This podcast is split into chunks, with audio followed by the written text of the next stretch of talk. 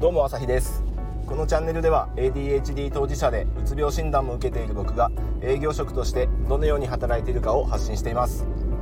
今日は時短術と時短に成功した後についてテーマに話していきます。えーと、タイムマネジメントだとか、えー、もろもろいろんな工夫をしながら皆さん、えー、効率よく仕事を進めたり家事や、えー、その他もろもろ片付けようと必死になっていることかと思います。僕自身もそうです。なんせね ADHD は人一倍忙しいというかいろんなことを生み出し、えー、溜め込み詰め込みそれを全てやろうとするところがあると思うので何かと周りの人よりも忙しいっていうところが、えー、あると思います。でまあいろんな方法で時間を、えー、作り出すことに、まあ、仮に成功したとしてその後が結構大事なんじゃないかなっていうふうに、え、考えていまして例えば1時間で終わる仕事を、えー、すごい、えー、何かを見つけて30分で終わらすことができたとします。でその浮いた30分で何をするかっていうところが、まあ、ここ一番分かれ道肝じゃないかなっていうふうに思います。何しますか？えー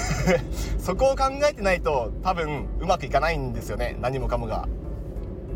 一生懸命30分で終わらしてやったって思ってすぐ別な仕事に取り掛かったら多分、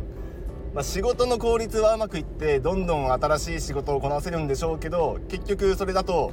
えー、一生懸命仕事をしてるっていうことに、えー、終始してしまって、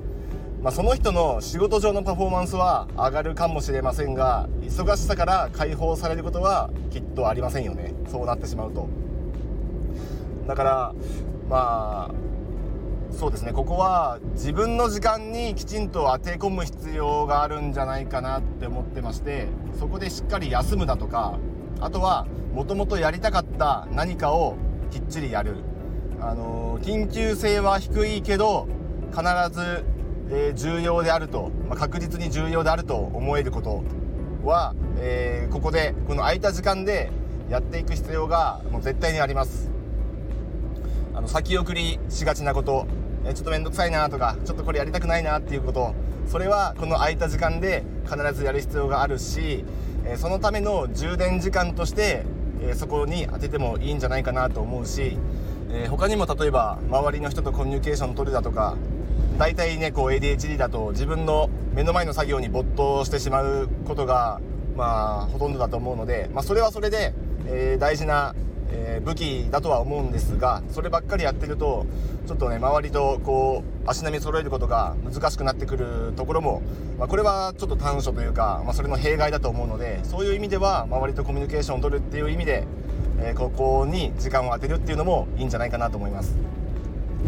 まあ、とにもかくにもその空いた時間で何をするかっていうのを、え念頭にして時短術だとかタイムマネジメントをしていく必要がありますしそもそもね、それを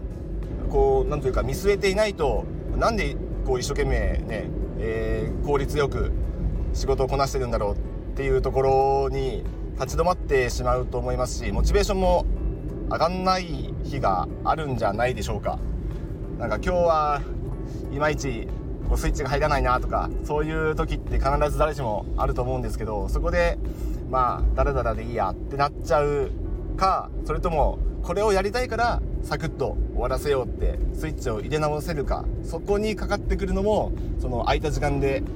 何をやるかっていうここがきちんと明確に持っているか持っていないかが大事かなと思いますのでここをきちんと見据えて、え、タイムマネジメントや時間術を取り入れていきましょう。僕もここは意識してやっているところです。